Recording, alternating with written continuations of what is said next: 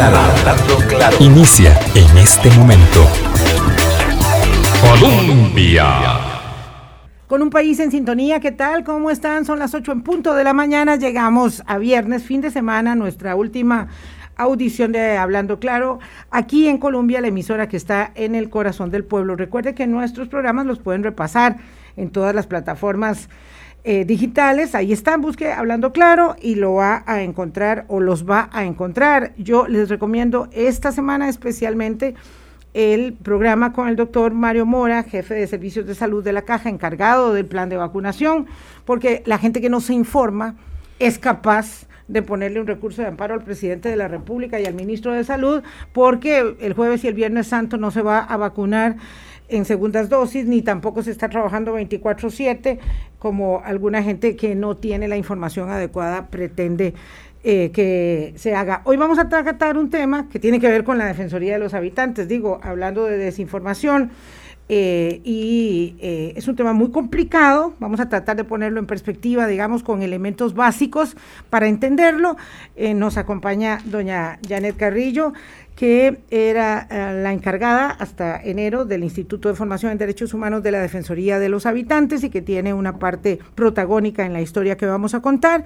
Y ya se va a incorporar también con nosotros eh, Ruth Linares de eh, una organización de mm, no gubernamental que forma, eh, que es la presidenta de lo que se llama Mecanismo Coordinador de País eh, para la implementación para el seguimiento, la verificación, la fiscalización de los recursos que se ejecutan en Costa Rica eh, del Fondo Mundial eh, para eh, prevenir, capacitar y colaborar con la desestigmatización del VIH-Sida. Álvaro, ¿qué tal? ¿Cómo estás? Buenos días. Buenos días, Vilma. Eh, muy contento acabando la semana. No sé, algo, algo, algo hace que me permite tener buen ánimo a pesar de que uno eh, abre el periódico o abre el celular, que es donde muchos leemos las noticias y, dice, bueno, hay razones para, para preocuparse.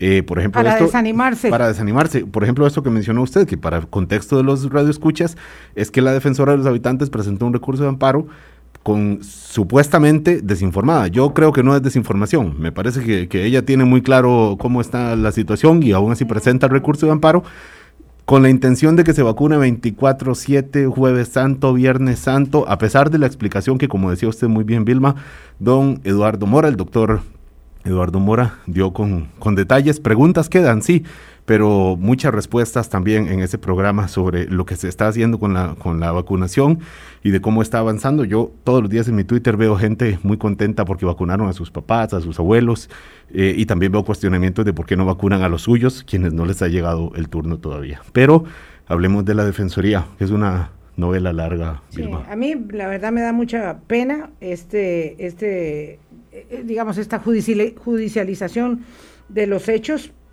eh, la Defensoría, que es una magistratura de influencia, está judicializando todas las acciones que realiza y, bueno, eh, esto tiene mucho que ver con lo que vamos a hablar con doña Janet Carrillo. Doña Janet, eh, una funcionaria con 45 años de experiencia, ah, se acaba de pensionar de la Defensoría de los Habitantes.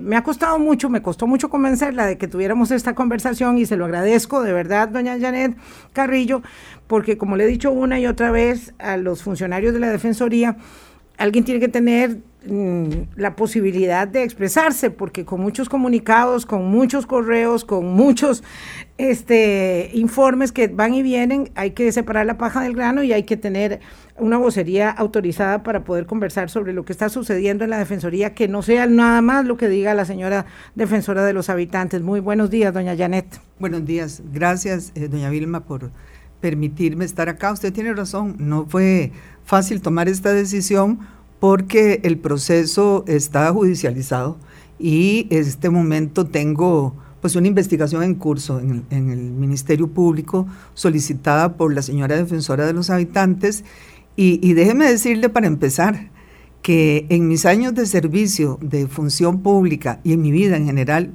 yo no me recuerdo haber eh, eh, visto mi nombre ni siquiera en un proceso de tránsito, nunca, por suerte. Eh, no es fácil, no es fácil tener una acusación ante el Ministerio Público, aunque estoy clara eh, de que no, no hay ningún sustento legal para tal acción. Sin embargo, la fuerza penal, la persecución penal, es la forma eh, más fuerte del ejercicio del Estado eh, contra sus ciudadanos. Y le voy a decir que siente, y lo que lo he sentido en carne propia, eh, se siente uno muy pequeño ante el poder del Estado, ante una acusación penal.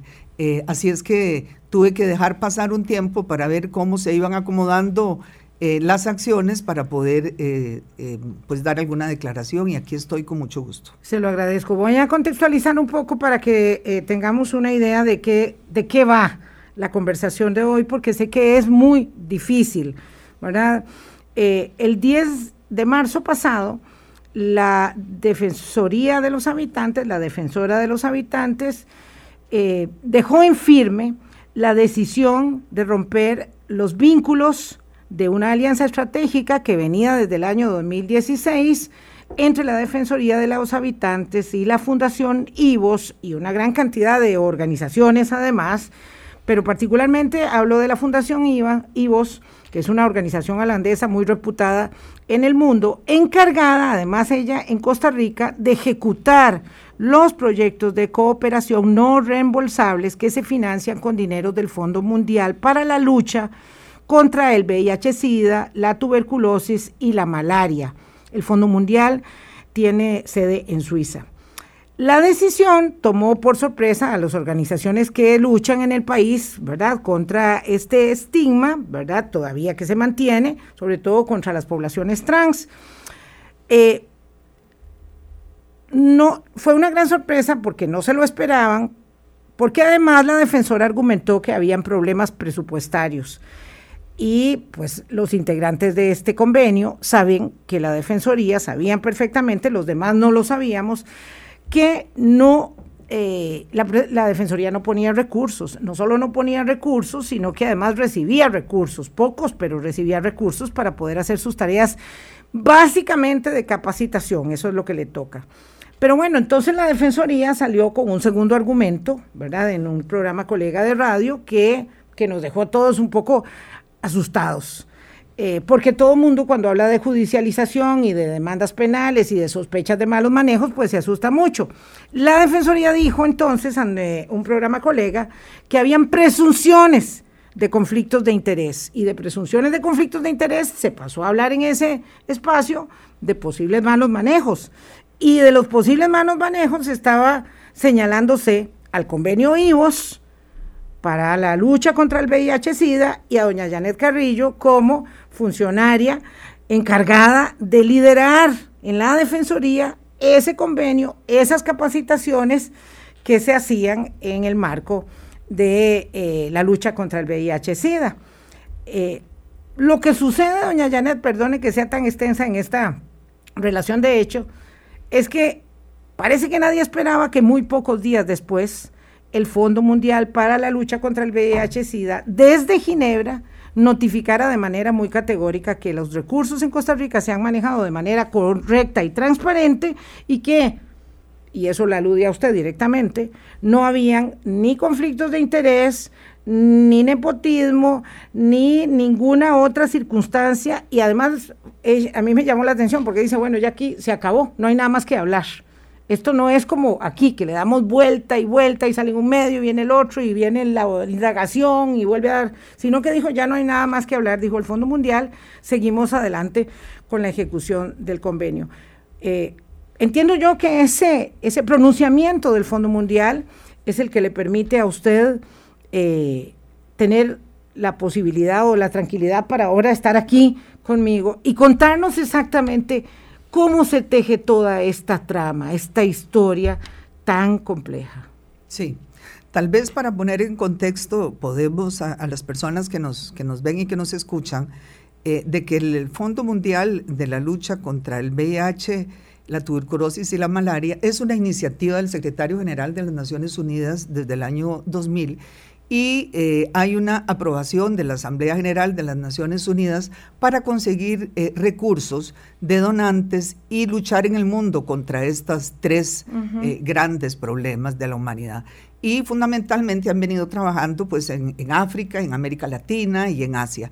Costa Rica desde hace rato eh, no era receptor de estos recursos y eh, en la crisis eh, pues actual que tenemos financiera, presupuestaria, en la crisis fiscal, pues lógicamente recursos frescos no reembolsables son eh, bienvenidos para el país y normalmente tenemos dificultades para conseguirlos porque somos un país calificado como un país de renta media y la consecución de recursos de cooperación no reembolsable cada vez son más difíciles. De tal manera que en el 2016, cuando el país logra ser calificado por el Fondo Mundial, lo vemos con gran satisfacción. Son recursos que nos eh, iban a permitir luchar eh, contra eh, esta enfermedad en el país.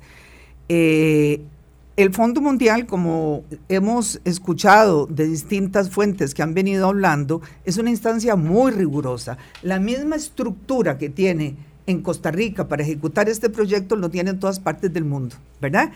tiene un proceso muy riguroso de formulación de, las, de la iniciativa, de aprobación y de seguimiento a los procesos eh, de cada país. Cuando iniciamos eh, la Defensoría firma el convenio con IVOS, eh, IVOS, como usted decía, doña Vilma, fue seleccionado por el mecanismo coordinador país, que es una de las instancias que obliga el Fondo Mundial a cada país que recibe recursos tener, el Fondo Mundial selecciona a IVOS porque IVOS pues es como Agencia Internacional de Cooperación eh, de los Países Bajos, eh, eh, ubicada en Holanda, tiene una trayectoria mundial en la lucha este, contra la desigualdad, a favor de los derechos de las personas en general. y ya había tenido experiencias en este campo particular en Costa Rica y en muchas partes del mundo. Así que IBUS es seleccionado y entonces la Defensoría se convierte en un aliado estratégico porque las dos funciones básicas que establece la ley de la Defensoría este, y los instrumentos internacionales de derechos humanos para las instituciones nacionales de derechos humanos son dos, la defensa de los derechos y la promoción y la educación de los derechos. Es decir, eh, son funciones claramente establecidas y responsabilidades de la Defensoría. La Defensoría entre este convenio que duramos un gran eh, varias semanas en procesos de elaboración, eh, de discusión, de reflexión, y llegamos a la, a la conclusión eh, de que vamos a participar en esas actividades de educación junto con las, las, iniciativas nacionales. ¿Y así se hizo durante cuánto tiempo, doña Janet? Lo que iba a decir nada más es que como es muy largo, vamos a tratar de cortar un poquito la historia, ¿verdad? Entendiendo que en ese momento doña Catalina no era defensora de los habitantes, que esto viene desde el 2016, que era lo que me parece que le atravesé ahí a, Álvaro la argumentación. Eh, y entonces la pregunta que ya realicé en un programa anterior, pero le repito, es cuando doña Catalina entra a la Defensoría, ¿hay alguna objeción o no pasa nada y el convenio se sigue ejecutando? ¿Cuándo empiezan los problemas? Sí, no, de ninguna manera, este, no, pasa nada, este, el proyecto es expuesto ante la señora defensora, es el único proyecto de esta envergadura que tiene la Defensoría, tampoco es que tiene tantos, además es una iniciativa que está reportada en todos los informes que la Defensoría presenta anual, anualmente al Congreso de la República y anualmente al Ministerio de Hacienda. Así es, hay harta documentación sobre lo que venimos haciendo. ¿Dónde empieza el problema, este, doña Vilma? Y, eh, a ver, cuando los funcionarios y funcionarias de la Defensoría acudimos al Congreso de la República a solicitar una investigación este, en contra de la señora defensora pidiendo eh, la separación de su cargo por temas que han sido conocidos y que no vamos a ahondar en este momento, eh, es ahí donde empieza el tema de eh, buscar alguna, algún aspecto y como muchas personas me han dicho, y, no, porque no entiendo otra forma más que esa, todo pareciera ser que es una actitud este, de malestar, de venganza, podemos decirlo, por el papel protagónico que yo particularmente jugué en este proceso. Cuando presentamos la denuncia formal al Congreso, eh, que la presentamos 80 funcionarios y funcionarias de la Defensoría, esa denuncia fue firmada por dos personas, por esta servidora y por Juan Manuel Cordero. eh, Juan Manuel Cordero, ex defensor que había sido defensor adjunto. Exactamente, y que eh, estuvo, fue responsable de la firma del convenio. Déjeme decirle que don Juan Manuel Cordero tiene en este momento una investigación preliminar abierta. Y esta servidora, por otro tema, nada que ver con este proyecto, por otro tema, pero lo que le quiero decir es que se han venido gestando, y a mí me duele muchísimo, muchísimo, ver el miedo que tienen mis colegas al interior de la Defensoría, el miedo de hablar, porque de repente el mensaje es hablar y decir lo que uno piensa puede terminar con una persecución penal. Y este, este es el mensaje que se envió directamente. Ahí es donde empieza el asunto. Antes nunca había eh, generado ninguna duda al respecto y mire que a mí me preocupa mucho porque cuando la señora defensora en algunos medios ha dicho que ella como que no conocía de lo que estaba pasando, eh, repito, cuando ella se postula para defensora, lo primero que hacen las personas candidatas es leer los informes de la Defensoría, de lo que la Defensoría ha hecho y de sus compromisos. Ahí está plasmado en los informes anuales al Congreso el compromiso de la institución. Eh, por otra parte, esta salida del,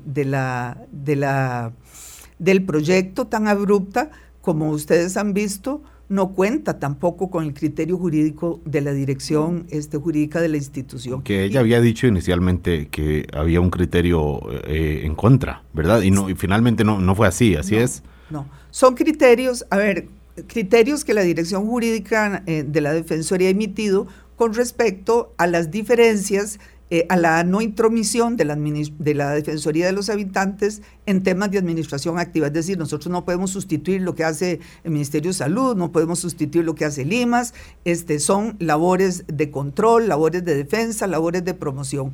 Y eso en la firma de este convenio quedó claramente establecido.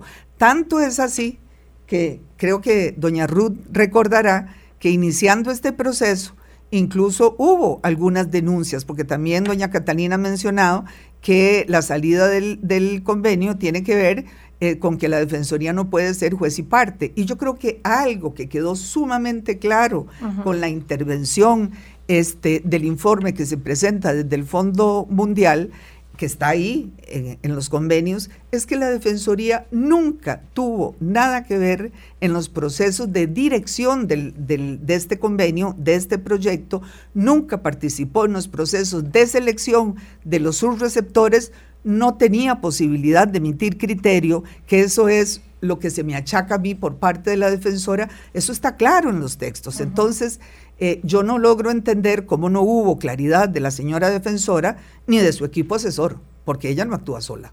Ella tiene un equipo asesor. Equipo asesor, sobre todo hablamos del exministro de Seguridad, el, Mario, Zamora. Mario, Zamora, correcto, que ha sido su mano derecha en los últimos, los últimos que lo nombraron la semana pasada jefe de gabinete. Tengo, tengo entendido que ha sido nombrado este director del despacho de la señora defensora. Entonces, eh, lo preocupante de esto es que, claro que sí, a mí se me genera una lesión. Como les decía, en, mi paso por la administración pública jamás he sido cuestionada por ninguna actuación. Y ustedes pueden revisar cualquiera si alguna vez he tenido una acusación sobre mis actuaciones. He manejado proyectos de cooperación de muy diversas fuentes de financiamiento, todos auditados internas y externamente, y nunca ha habido ningún problema. Eh, en este caso particular, creo que el, daño fundamental lo tienen las organizaciones, lo tiene la población, lo tiene el país. Ustedes han visto el conflicto que se ha generado entre organizaciones.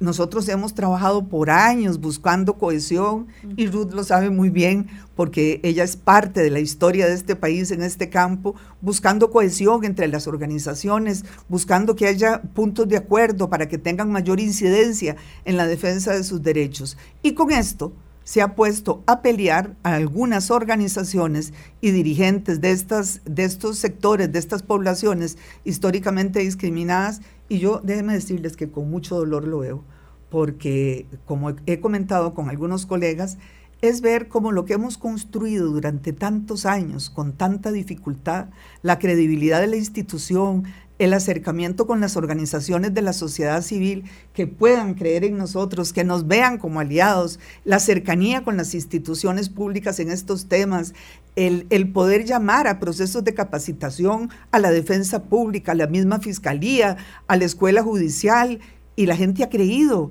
en la voz de la Defensoría y acude. Y en este momento nos sentimos como que ese, esa construcción que nos ha costado casi 30 años empieza a caerse ladrillo por ladrillo. Doña Janet Carrillo, ex eh, directora del Instituto en Formación eh, de Derechos Humanos de la Defensoría de los Habitantes, para que todo el mundo tenga claro, ella dejó el cargo en enero, ahora está eh, ya pensionada. Bueno, eso es parte de las decisiones que tuvo que tomar frente al tema eh, de, lo que alude era la persecución que se produjo a partir de octubre, más o menos, empezó el asunto a ahí, descomponerse. y, sabe una cosa, doña Milma, y hago un pequeño paréntesis que no quisiera pensar. Eh, en este proceso que se lleva a cabo en la Asamblea Legislativa solicitando la destitución de su cargo de la señora defensora, un grupo de más de 120 organizaciones de la sociedad civil firma un documento y es dirigido al presidente del Congreso eh, solicitando también esta, esta actuación, esta investigación de parte del Congreso.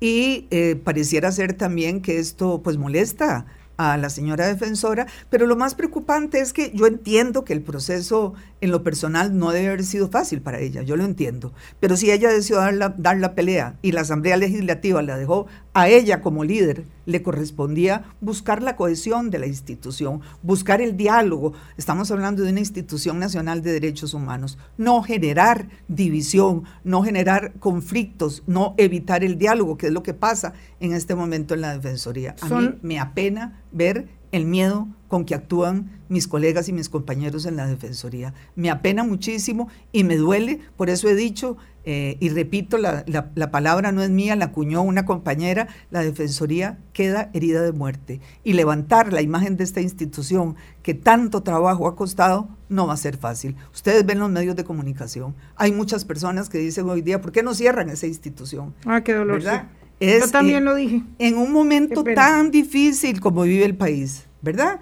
En un momento particular de la historia eh, de, la sociedad costarricense, esta institución debería estar fortalecida, debería estar dando la cara por la defensa de los derechos y de los grupos eh, que están siendo más afectados con esta crisis que afecta al país, pero no es así. Es una institución que ha perdido credibilidad y nosotros, como doña Vilma decía, y yo sigo diciendo nosotros porque después de tantos años me cuesta aceptar que ya no soy funcionaria de la Defensoría, este, hemos trabajado por construir eh, una institución que ha sido modelo en América Latina, ha sido modelo en América Latina y hoy día estamos cuestionados internacionalmente también. Eso dificulta conseguir recursos, credibilidad para el país y este país que históricamente ha jugado un papel importante en la defensa de los derechos humanos en el mundo, hoy día vemos cómo se cuestionan en informes de otras organizaciones internacionales lo que está pasando en este país. Son las 8.23 minutos de la mañana, doña Janet Carrillo, ex funcionaria de la Defensoría de los Habitantes. Va, voy a la pausa y les presento a doña Ruth Linares que está con nosotros. Colombia con un país en sintonía. 8.28 minutos de la mañana le doy la bienvenida a Ruth Linares, es la presidenta del mecanismo coordinador de país de eh, la implementación del convenio del VIH que se, que se financia con los fondos, eh, con los recursos del Fondo Mundial, recursos de cooperación no reembolsable. Decíamos en la pausa que este es un tema muy complicado y hay que dividirlo en dos. Una cosa es lo que está sucediendo, están correlacionados a lo interno de la Defensoría de los Habitantes con el problema, digamos, de relaciones resquebrajadas eh, y persecución que aluden personas eh, como doña Janet Carrillo y otros funcionarios que no se atreven a hablar, ¿verdad? Porque documentación tenemos mucha, pero mm, voces no. y otra cosa es el convenio, aunque están relacionados. Yo quiero preguntarle a Ruth Linares, eh, para eh, acelerar el paso de la conversación, Uno, si esto nos afecta en un convenio de cooperación no reembolsable, que es difícil que Costa Rica, como decía Janet, acceda a estos recursos y estamos accediendo a estos recursos, en vistas en julio a un nuevo desembolso con un convenio que ha sido muy exitoso para Costa Rica y que ha dado buenos resultados, que se demuestra que no hay eh, corrupción, malos manejos, ni conflictos de interés, ni nada pero si esto nos afecta de alguna manera. Y dos, lo más importante, Ruth y doña Janet también después, es si aquí hay un problema, porque el tema es VIH-Sida, poblaciones trans, objeciones de conciencia en las capacitaciones para que la gente no se meta en el tema. se trata de un sesgo, de un sesgo contra De un este sesgo con el VIH-Sida. Ruth, buenos días, gracias por venir. Buenos días, Vilma, eh, buenos días, eh, amigos y amigas. Eh, realmente desde sociedad civil a nosotros nos parece, o sea, pareciera que la decisión tomada por la defensora de los habitantes es un cobro de una factura política y una decisión que ha llevado a, polarizar eh, no solo a sociedad civil, sino al país en general. Eh, yo tengo que reafirmar que el argumento dado de, la falta de recursos es un argumento que carece de razonalidad, o sea, en tanto que el proyecto garantiza esos recursos externos, el Fondo Mundial eh, ha ratificado eh, una tercera subvención y me traje los documentos para leerlos eh, literalmente porque me parece importantísimo dejar claro que el Fondo Mundial, con toda la estructura eh, que tiene y todos los mecanismos que tienen para asegurarse una efectiva implementación y ejecución del proyecto, ha determinado, dice, la verificación independiente del ALF, que es el agente local del fondo. Tenemos que recordar que, como ya se comentaba, el país no, no, no calificaba para tener recursos de, un ente internacional y logramos en el 2011 eh, que se aprobara de forma exitosa. Eh, algunos eh, nos cuestionaban que eso había sido por el PAC. es una cuestión coyuntural. Eh, efectivamente logramos que el Fondo Mundial volviera los ojos a Costa Rica, dijera, para VIH, SIDA, malaria y tuberculosis vamos a dar este recurso. Costa Rica no tenía eh, cómo hacerle frente a la respuesta de VIH y en ese sentido, eh, con todos los filtros del Fondo Mundial, el agente, perdón, mecanismo coordinador regional, mecanismo coordinador de país y el ALF, que es el agente local del fondo, eh, se han asegurado o nos hemos asegurado, hablo desde el MCP, de que efectivamente ese proyecto llegue a las poblaciones claves y se ejecute y se implemente de forma correcta. Claro. Y así lo estableció. Cuando usted habla, Ruth Linares, presidenta del mecanismo de coordinación del país para la ejecución de este convenio, de una factura política, usted está refiriendo a la factura política que se produce en la Defensoría después de que doña Janet, don Juan Manuel Cordero y 80 más van a pedir que la destituyan a la señora, este es como decir eh, eh, la factura, o en la factura también viene, me comprometo a terminar con el tema del VIH-Sida y a divorciar a la Defensoría del tema. ¿Es un tema con el VIH-Sida, con el prejuicio? Vieras que yo...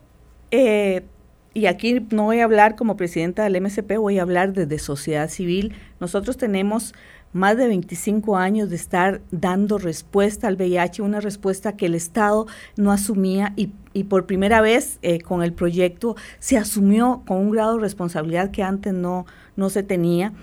Eh, y lo que estamos viendo es un divorcio, porque al salirse la defensoría del proyecto, lo que está mandando es un mensaje totalmente nocivo, sobre todo a la institucionalidad y a esas poblaciones claves. Claro, pero no me interesa el VIH. divorcio? Si no es presupuestario, si no hay malos manejos, si no hay conflictos de interés, no es jurídico. ¿por qué no es jurídico, no es económico? ¿Por qué se produce el bueno, Para nosotros, por eso para nosotros es una, es un, o sea, estamos eh, pensando que pudiera ser eh, el cobro de una factura política, porque además se da justo después de todo lo que pasa con la defensora de los habitantes.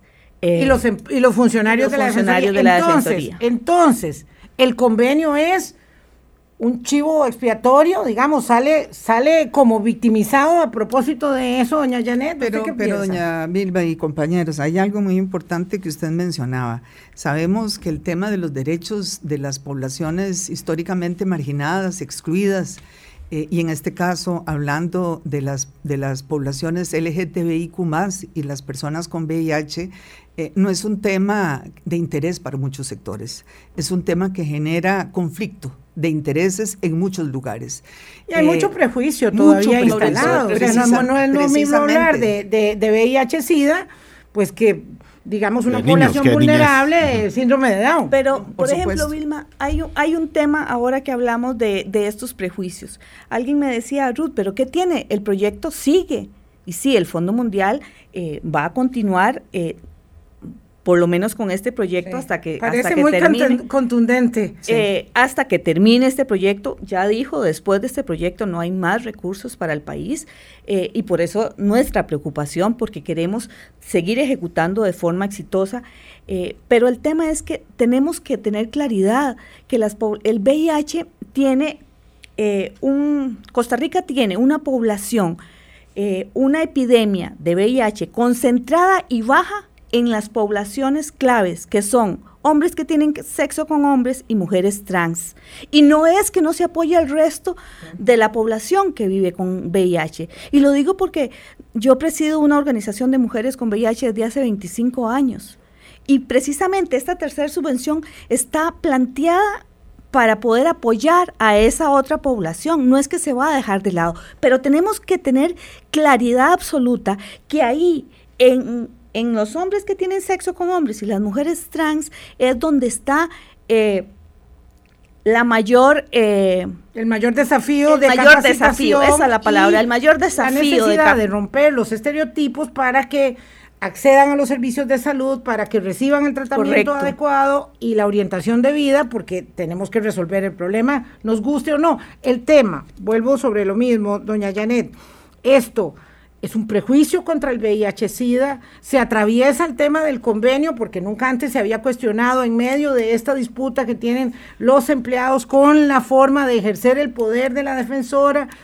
¿Qué es? Pues pareciera que, ambas cosas, pareciera que ambas cosas, porque muchas personas eh, se me han acercado en estas últimas semanas y me han dicho, eh, pareciera ser, eh, Janet, que esto es más por el impacto del trabajo que ustedes han venido haciendo en procesos de capacitación, en la lucha contra la discriminación, contra el estigma, buscando servicios públicos libres de todas las formas de discriminación. Y el año pasado elaboramos una política nacional eh, de capacitación eh, sobre derechos de la población LGTBIQ y hemos, habíamos estado trabajando con todas las instituciones y ahí es donde se vienen a generar entonces reacciones de distintos sectores, de distintos sectores representados este, en distintos espacios de la vida nacional y por supuesto representados en la Asamblea Legislativa, donde em, empieza a surgir la preocupación de algunos de qué tiene que ver el VIH, los derechos de las poblaciones LGTBIQ por ejemplo, con un banco. ¿Por qué un banco le está dando capacitación? Pues claro, porque las personas con VIH y las, y las poblaciones LGTBIQ acuden a la prestación de servicios públicos en todas las esferas del quehacer nacional, no solamente en la parte de salud, requieren vivienda, créditos, apoyo a las familias. Entonces, esa estrategia involucra a todas las acciones, a todas las instituciones del Estado. Y aquí es donde surgen entonces, el año pasado, malestares de distintos grupos y es cuando sale la iniciativa de la objeción de conciencia en procesos de capacitación. Y déjeme decir que ha sido terrible esto, porque lo que nosotros venimos trabajando y en estos procesos de capacitación, como decía hace un rato, participa el Ministerio de Salud, la Caja, el Ministerio Público, eh, la defensa, la defensa pública, eh, todas las los bancos, porque es eh, mejorar la prestación de servicios públicos y garantizar servicios públicos libres de discriminación y estigma. ¿Y qué tiene que ver esto con el VIH? Mucho porque si las personas que viven en estas condiciones no se sienten tratadas como iguales, no acuden a la prestación de servicios de salud. Son esquivos y esquivas a presentarse por la forma en que son tratadas en los servicios de salud. Y entonces eh, no saben ni siquiera muchas de ellas si están viviendo con VIH, no tienen este, atención de salud y el contagio continúa. Es un peligro de salud pública. Entiendo la insistencia de Vilma por el asunto de si esto es un prejuicio o si es estrictamente una vendetta que se hubiera hecho igual si hubiera sido población de niñez, síndrome de Down, eh, mujeres trabajadoras en las costas. No. Porque aquí hay un elemento que, es, que juega muchísimo en la dinámica política de los últimos años y es el conservadurismo, ¿verdad? Y un grupo que, que, la, que la impulsó a la señora Catalina Crespo como defensora de los habitantes para que fuera nombrada ahí y que la defendió el año pasado para que no se le relevara del, del, del cargo y que se siente pues muy correspondida con gestos como estos cuando dicen, bueno, sí, ¿para qué tenemos que estar educando, eh, gastando recursos, independientemente de dónde vengan, gastando recursos en favor de una población que no es claramente población prioritaria para estos sectores conservadores. Es, hay una correspondencia ahí, doña Janet.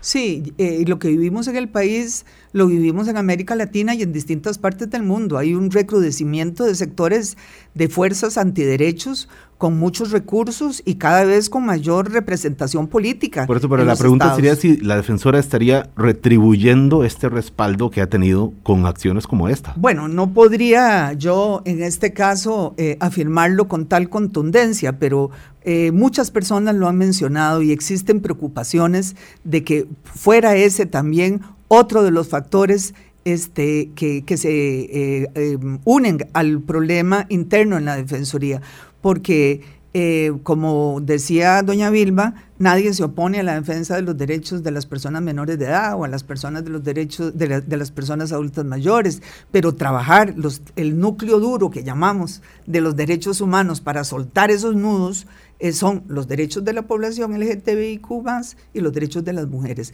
Entrar ahí no es fácil.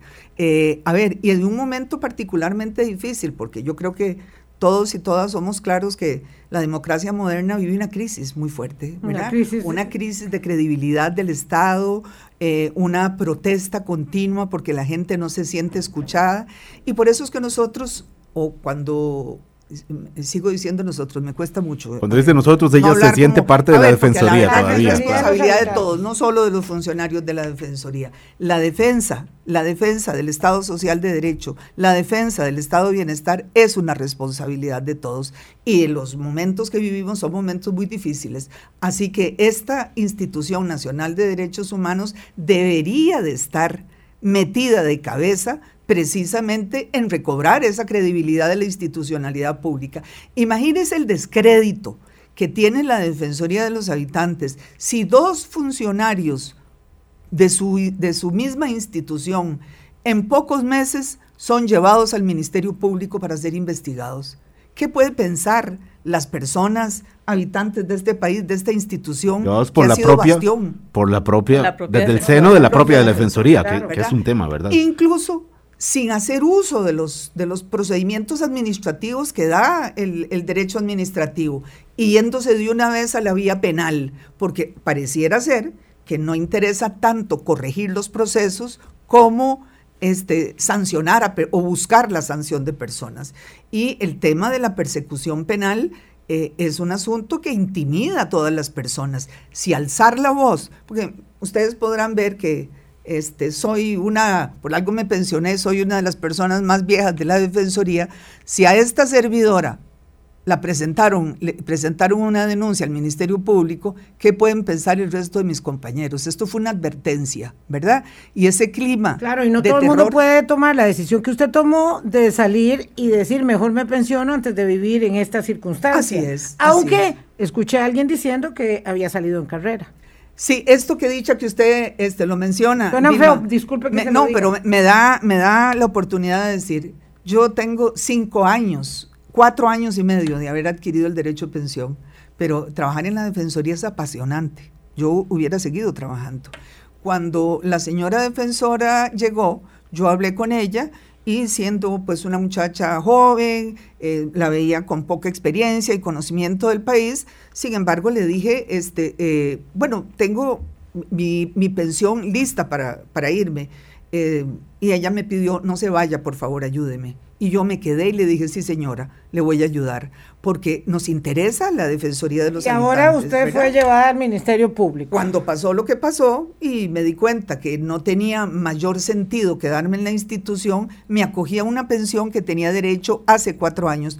Pero qué dicha que usted lo menciona, porque un colega suyo lo insinúa en un medio de comunicación y ustedes como periodistas también tienen una gran responsabilidad en construir la paz social y la credibilidad de la institucionalidad pública. Eso es una responsabilidad de todos y eso me parece temerario, temerario, porque sin ni siquiera conocerme, sin ni siquiera conocerme, sin ni siquiera conocer cuáles han sido los resultados del proyecto, se atreve a emitir criterios de esa naturaleza y la señora defensora contesta, yo no sé, ¿verdad? Este, eso es muy delicado. 845, lo que no tomó en cuenta la estrategia esta que se puso en ejecución desde la Oficina de la Defensora de los Habitantes es que el Fondo Mundial eh, de Lucha contra el VIH-Sida, la tuberculosis y la malaria iba a ser tan contundente en un informe de la semana pasada cuando señala que aquí no ha habido malos manejos, no hay conflictos de interés la Defensoría no tiene nada que ver con la ejecución de los recursos y además dice, no quiero ya saber nada más de este tema.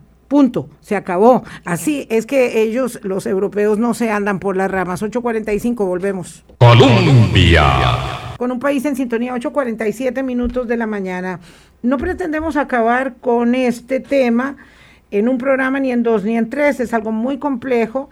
A efectos del el interés público, Alguien podría decir, bueno, y es que no entiendo mucho y de qué se trata esto. Bueno, estamos hablando de una institución como la Defensoría de los Habitantes, cuyo fundamento es defender los derechos humanos en el país, una magistratura de influencia, que está cursando, digamos, por la judicialización de los casos, antes que por la apertura, el diálogo, está eh, judicializando asuntos de sus propios funcionarios eh, y además mm, poniendo en entredicho el papel internacionalmente de Costa Rica en el manejo de un convenio. Este es, este es el tema, ¿verdad?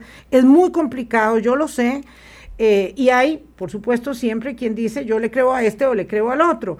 El, asunto es que la Defensoría ha venido en un proceso eh, muy acelerado de deterioro de su credibilidad, doña Janet, y eh, ahora con este tema del VIH-Sida surge, eh, hasta ahora yo entiendo el tema de la capacitación y la objeción de conciencia, que yo no entendía de qué, porque era muy curioso, cuando uno tiene un trabajo, lo mandan a un curso de capacitación, uno dice muchas gracias, voy al curso de capacitación, es parte de las prerrogativas del patrono y además me lo dan pagado, porque siempre los cursos son pagados, más bien uno lo agradece porque es una instancia de formación, aquí no, aquí se puede establecer objeción de conciencia. No entendíamos hasta ahora que esa objeción de conciencia tiene que ver con que yo como funcionario público me niego, o como independiente o organización privada me niego a recibir capacitación en VIH, por lo tanto no voy a ayudarle a las personas que requieran esa información.